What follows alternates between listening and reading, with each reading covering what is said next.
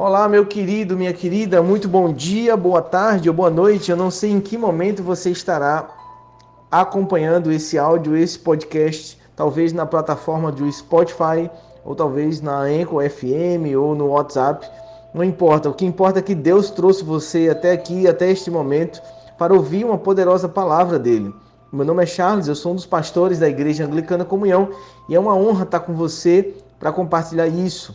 Nós diariamente temos um devocional que nós acompanhamos ao vivo no Instagram, mas também nós disponibilizamos um, um áudio, podcast, um resumo do que a gente ministrou no devocional.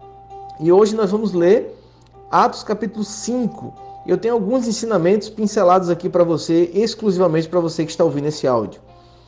No texto, inicialmente, do capítulo 5, ele vai falar sobre a história de Ananias e Safira.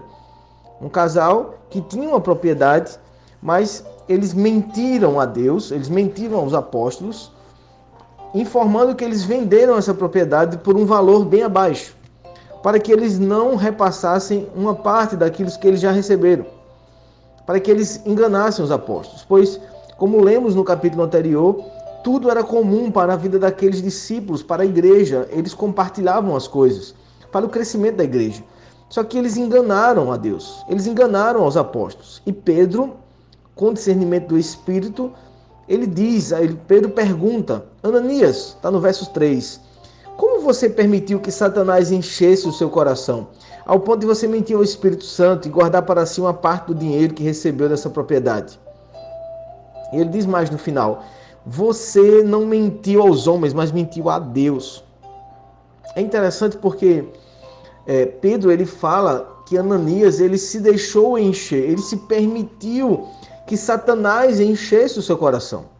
o ensinamento que Deus falou no meu coração foi que muitas vezes os nossos erros eles não vêm do dia para a noite, sabe? O nosso erro a gente vai permitindo que o diabo encha o nosso coração. Sabe, Ananias ele, ele foi permitindo, ele foi dando legalidade. Muitas vezes é isso que a gente faz na nossa vida, a gente dá legalidade ao diabo. Sabe? Ninguém trai a esposa do dia para noite. Ninguém defrauda a sua empresa do dia para noite.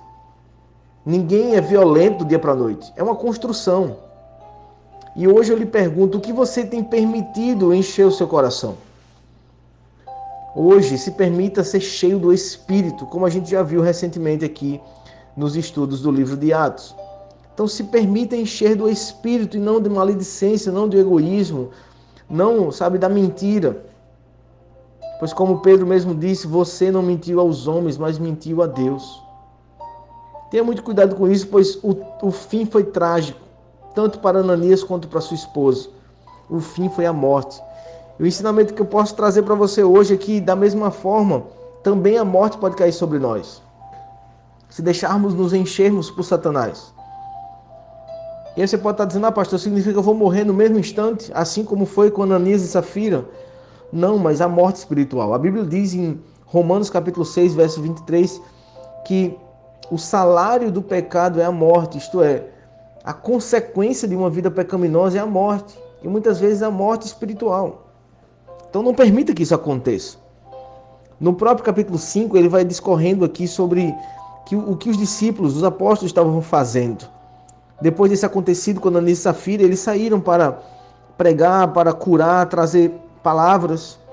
Só que eles começaram a ser perseguidos. O texto vai dizendo que Pedro ele andava e quando ele andava com a sombra ele curava. Então os apóstolos ele tinham uma autoridade, eles tinham, sabe, um, eles tinham uma responsabilidade que foi dada por Jesus para eles, de fazerem obras maiores. E assim eles estavam fazendo, obras maiores. Só que eles começaram a ser perseguidos. Sabe, quando isso aconteceu, membros do partido dos saduceus, está dizendo no verso 17, ficaram cheios de inveja. Ei, quando você for fazer a obra de Deus, vão surgir invejosos contra você. Surgirão perseguições contra você. E no caso dos discípulos, eles foram presos, eles foram colocados no cárcere. Mas o mais incrível é que no verso 18 e 19, diz que durante a noite um anjo do Senhor abriu as portas do cárcere. Aleluia e eles foram libertos. Olha que incrível. E o mais interessante não é só que eles foram libertos por anjos, porque nós sabemos que Deus ele envia anjos ao nosso favor. Amém? Mas o mais interessante é que Deus ele faz as coisas de forma sobrenatural.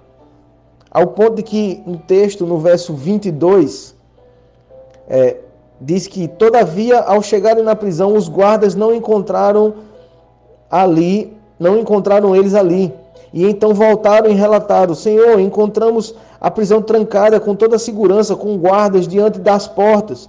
Mas quando nós abrimos as portas, não havia ninguém.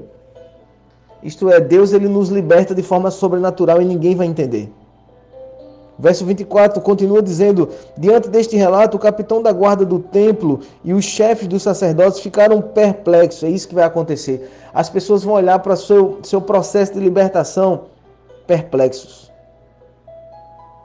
É muito interessante esse texto. E ele vai discorrendo mais coisas do, do que os apóstolos fizeram. Eles continuaram a ser perseguidos e eles foram presos mais uma vez. E aí é interessante que se levantou Gamaliel que era um dos mestres, para declarar algumas palavras para aqueles judeus que queriam perseguir Pedro e os apóstolos. Ele disse: Portanto, aconselho a vocês, deixem esses homens em paz e soltem eles. Pois se o propósito ou atividade deles for de origem humana, fracassará. Mas se proceder de Deus, vocês não serão capazes de impedi-los, pois se acharão lutando contra Deus. Olha que fantástico. Olha que ensinamento verdadeiro. Deus levanta um homem, um judeu, um mestre da lei, para poder ensinar algo para aqueles outros judeus que estavam acusando os apóstolos. Se é de Deus, vai prosperar. Se for humano, fracassará. E eu não sei o que você está desempenhando nesses dias. Eu não sei quais são as suas atividades, seus planos, seus projetos. Talvez você esteja em dúvida em muitas coisas, mas deixa eu lhe dizer uma coisa. Se o propósito da sua atividade for de origem humana, isto é, se for só para o seu próprio benefício, é muito provável que fracassará. Mas se proceder de Deus, vocês não serão capazes de impedir. Ninguém poderá impedir os planos de Deus na sua vida. Nem as perseguições serão, sabe, serão empecilho para você. Você irá prosseguir, irá realizar a vontade do Senhor. Mas sabe o que é mais interessante? Depois de terem sido convencidos por Gamaliel, aqueles judeus ainda assim espancaram os discípulos, espancaram os apóstolos, mandaram açoitá-los, diz o texto, porque eles tinham dado ordens para eles nunca mais pregarem sobre Jesus. Por isso eles apanharam. Mas sabe o que é mais interessante? Eles apanharam e foram libertos, porque Gamaliel deu aquele discurso. Mas aí os, os apóstolos, eles saíram do sinédrio, diz lá no verso 41. Eles saíram alegres por terem sido considerados dignos de serem humilhados pelo nome de Jesus. Sabe o que é incrível, queridos? É porque aqueles apóstolos, eles saíram alegres porque eles, peraí, não dá para entender, pastor. Eles foram espancados. Por que, que eles saíram felizes, comemorando? Porque certamente eles lembraram das palavras de Jesus. Está lá em, em, pelo menos três evangelhos, ela é bem nítida. No evangelho de Mateus diz, o próprio Jesus disse, por causa do meu nome vocês serão odiados. Contudo, aquele que permanecer até o fim será salvo. Uau! No evangelho de João diz, Evangelho de João capítulo 15, verso 21, Contudo, o mundo vos tratará mal por causa do meu nome, pois eles não conhecem aquele que me enviou no Evangelho de Lucas já narra um pouco diferente. Ele diz: E por todos serei odiados por causa do meu nome. Então, certamente, Pedro e os apóstolos eles saíram alegres porque eles lembraram das palavras de Jesus. E eles lembraram que se eles estão sendo odiados, se eles estão sendo perseguidos, significa que eles estão no caminho certo. Sabe, eu não sei o que você está fazendo nos dias de hoje, mas talvez você esteja sofrendo perseguição espiritual. Pessoas talvez estejam perseguindo vocês. Mas deixa eu dizer uma coisa, então você está no caminho certo. Porque se você está fazendo bagunça lá no inferno, se o inferno está com raiva de você, é sinal que você está dando trabalho a eles. Então você está no caminho certo. Porque o papel do diabo é roubar, matar e destruir as obras de Deus. Então se você está sendo perseguido, é um bom sinal. Você está fazendo a obra de Deus.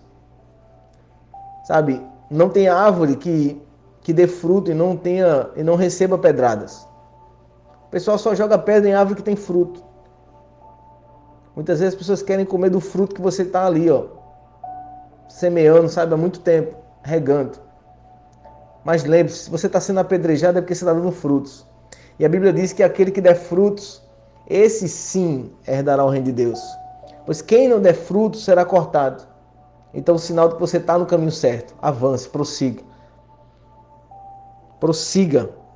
Saia alegre como aqueles discípulos, pois vocês estão sendo humilhados ou perseguidos pelo nome de Jesus. E isso não existe comprovação maior de que estejamos fazendo a vontade dele do que a perseguição. Então avance para os propósitos de Deus. Espero que essa palavra tenha feito sentido para você. Que Deus abençoe você. Em nome de Jesus.